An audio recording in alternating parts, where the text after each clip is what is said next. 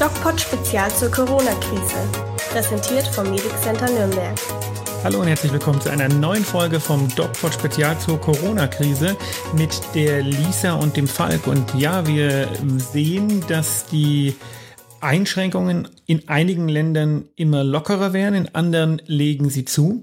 Und Bayern hat einen ganz neuen Weg eingeleitet, was die Testungen angeht. Außerdem steigt die R-Zahl ja kontinuierlich und warum das momentan noch nicht besorgniserregend ist. Überall diese Sachen werde ich mich heute mit der Lisa unterhalten. Hallo Lisa. Hallo und einen schönen guten Abend am Montag. Ja, wir sind heute etwas später mit dem Senden, weil ich musste zum Kinderarzt und du musstest Sport machen. Und jetzt muss ich auch noch Sport machen, nachdem wir hier aufgenommen haben. Ja, ich, ich musste es übertrieben, aber ja. Welchen Sport hast du gemacht? Heute, ähm, ich war heute beim ähm, Jumping Fitness. Also auf dem Ach ja, ich weiß, das hattest du schon mal erzählt. Das machst du immer noch, ja? Das, das mache ich immer noch, ja. Es ist alles jetzt nach draußen verlagert, ah, ja. ähm, weil die ähm, Halle, wo wir das normalerweise machen, ist ein bisschen kleiner.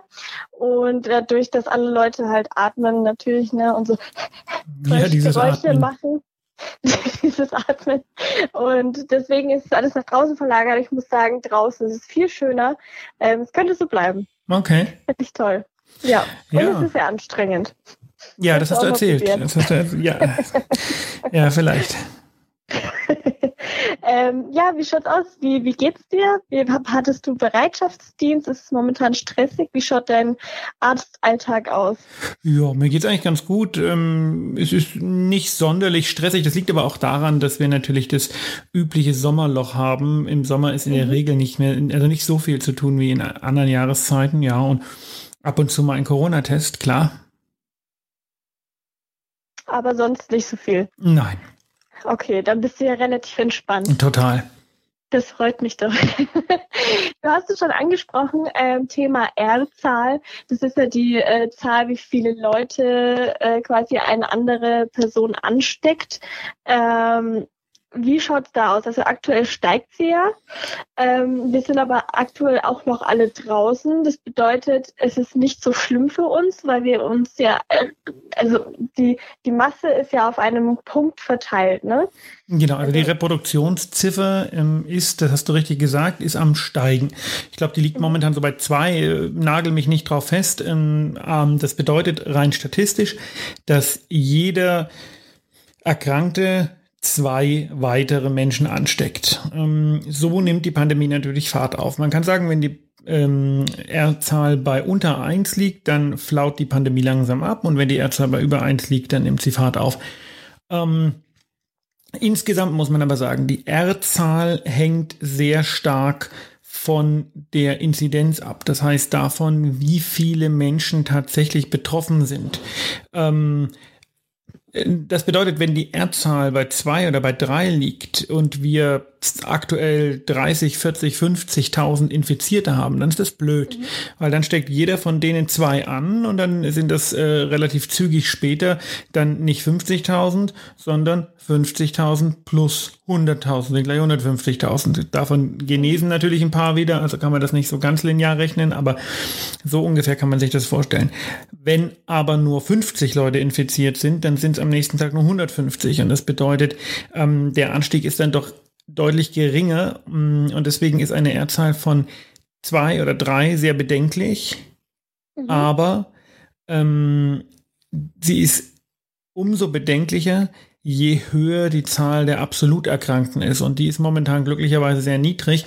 Und lokale Ausbrüche ähm, lassen die R-Zahl natürlich in die Höhe schießen. Und wenn man sieht, dass dann äh, in so Hotspots wie Gütersloh oder Warndorf äh, so lokale Ausbrüche gibt, dann hat das natürlich einen sehr starken Einfluss auf die Erdzahl, aber sagt jetzt nichts über die Situation im ganzen Land aus. Und deswegen ist die Erdzahl ähm, bei einer geringen Inzidenz, also bei einem geringen Vorkommen mit Vorsicht zu genießen. Okay, und ähm, das bedeutet dann, also es gibt immer so ganz viele kleine Hotspots, Die erhöhen die Erdzahl natürlich stark. Genau, die dann die Erdzahl erhöhen. Es ist aber kein großer lokaler Hotspot, der ähm, das quasi überall ausstreut, sondern ganz kein globaler meinst du? Ja, genau. Also die ähm, ja. die Erdzahl ist äh, wenn das so lokal begrenzt ist und man Maßnahmen machen kann ähm, und, und man weiß, man dämmt das wieder ein, ist die Erdzahl für ähm, die ganze Bundesrepublik relativ wenig aussagekräftig. Mhm. Aussagekräftig ist, wenn man das nicht mehr lokal begrenzen kann, dann ist das sehr aussagekräftig und dann wird es auch sehr äh, wichtig, wie hoch die Erdzahl ist. Aber es ist nicht mhm. sicherlich nicht, wir hatten uns ja mal eine Zeit lang auf diese Zahl äh, nahezu eingeschossen und das ist natürlich falsch. Ja. Es ist sicherlich nicht ähm, das Nonplusultra jetzt, diese Erdzahl. Okay, und wenn es jetzt aber, also im Sommer ist es jetzt eher weniger bedenklicher, oder?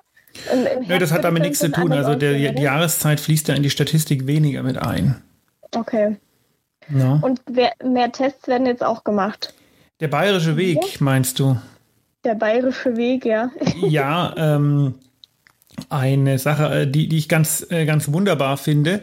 Ja, das ist, glaube glaub ich, das gefällt dir, ne? Ich, genau, ich fordere das ja eigentlich schon seit Ewigkeiten. Ja. Ich sage ja schon seit Ewigkeiten, wir müssen mehr testen, wir müssen auch die Leute testen, die äh, nicht symptomatisch sind. Jetzt kann man sagen, okay, diese Forderung hat in Zeiten von einer Niedriginzidenz, wie ich es ja gerade beschrieben habe mit der R-Zahl, ähm, so ein bisschen an, an äh, Pfeffer verloren, weil jetzt tatsächlich ähm, die Leute massenhaft zu testen, nur so mittelsinnvoll ist, weil da wird nichts rauskommen. Also wir testen ja schon seit längerem klinische Aufnahmen, also Menschen, die operiert werden, müssen ähm, mhm. 48 Stunden vorher so einen PCR-Test bekommen. Das mache ich ja jetzt seit äh, auch wieder vielen Wochen schon und da war noch kein einziger positiv.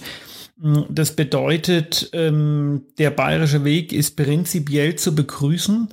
Ähm, kommt wahrscheinlich ein bisschen zu früh. Also ich denke, der macht momentan wenig Sinn, weil momentan ähm, ist die Vortestwahrscheinlichkeit, das heißt die Wahrscheinlichkeit, dass es jemand hat, bevor man ihn testet, so gering, ähm, dass äh, in den Tests nicht viel rauskommen wird. Diese, diese Massentests auch an Gesunden machen eher Sinn im Rahmen einer Welle, wenn man sagt, die Vorteilswahrscheinlichkeit ist relativ hoch ähm, und man versucht jetzt diejenigen rauszufiltern, die noch keine Symptome haben, aber schon infiziert sind, dann macht so ein mhm. Corona-Test ähm, symptomunabhängig Sinn. Aktuell ist es wohl eher so ein bisschen Symbolpolitik, aber ähm, natürlich auch eine gute Vorbereitung auf eine eventuelle zweite Welle oder vielleicht auch, wenn sich genug Leute testen lassen, die Möglichkeit, eine solche zweite Welle zu verhindern, weil der, der sich testen lässt, dann natürlich ähm, erstmal zu Hause bleibt. Also wir werden sehen, was das äh, bringt. Wir haben ja auch bei vielen Maßnahmen wie Social Distancing und die Ma der Maskenpflicht ähm, gedacht, ähm, das bringt wahrscheinlich nicht viel, das ist wahrscheinlich ziemlicher Blödsinn. Und ähm, es gibt neue Studien, die werde ich am Donnerstag im YouTube-Video vorstellen, die zeigen, ah, ja. so ist das. Äh, also ich sag nicht, was die zeigen, aber äh, es ist nicht ganz uninteressant, was da rausgekommen ist. Ähm, lange Rede, kurzer Sinn. Viele Testungen sinnvoll, viele Testungen gut, werden momentan nicht sonderlich viel bringen, aber ähm, vielleicht haben wir damit die Möglichkeit, die zweite Welle ähm, tatsächlich irgendwie zumindest bei uns zu verhindern. Ja, was mir jetzt äh, noch dazu einfällt, weil wir ja vorher gesprochen haben, dass es viele kleine lokale ähm, Ausbrüche gibt, dass man vielleicht an diesen Stellen dann besonders besonders testet, also im Umkreis von das macht man ja ohnehin Kilometer. Genau. Das macht man. Das okay. macht man. Das ist in äh, Gütersloh und Warndorf direkt passiert. Da hat man direkt Teststationen okay. gemacht und da hat man das äh, so gemacht. Okay. Ja. Es ist ja auch aktuell so, dass ähm, Personen, die nicht aus Bayern stammen, nicht nach Bayern kommen können, wenn sie keinen Corona-Test gemacht Na, haben. Na, nur Personen, die aus einem Risikogebiet äh, kommen. Ah, okay. So also Gütersloh könnte jetzt quasi keiner bei uns einreisen, nur wenn er ein ähm, Attest quasi. Genau, wenn in den letzten 48 Stunden ein äh, PCR-Test gemacht wurde. Okay, alles klar. Ja, dann kann ich ja reisen, Gott sei Dank. Reise und hab. Wann geht's los? Ähm, bei uns geht's los Ende August. Wir haben letzte Woche storniert unsere Reise nach Ibiza und jetzt geht's für uns an die Ostsee. Dann ähm, hören wir uns Samstag wieder. Ja. Und bis dahin wünsche ich dir eine schöne Woche. Ebenso, Dankeschön. Tschüss. Ciao.